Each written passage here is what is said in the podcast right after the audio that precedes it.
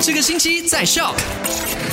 来到星期四了，Hello，你好，我是 Penny。recap 一下昨天我们五点钟的麦快很准。第一件事呢，就看到了在这个黎巴嫩呢，就发生了非常严重的爆炸事件，导致七十八人死，四千人受伤，而且这个只是初步估计，涉及到的人数会更多的。第二要知道的事情，就是在呃美国的部分呢，TikTok 就出现了一些状况嘛，专家就表示说，下一个目标有可能会是 WeChat，而且 WeChat 可能将会在美国直接。被禁止使用的。第三，我们要知道的事情就是，讲这二零二零年对大家来说都是压力非常大的一年。有一名机师，他因为失业，所以选择轻生。那如果身边没有人倾诉的话呢，可以打电话给 Befrienders 的志工们，而且他们在 Coaching 呢也是有这个热线的，可以直接去 Facebook 来找一下的。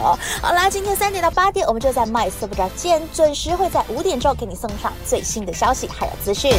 赶快到 Play Store 或者 App Store 下载 Shop S Y O K。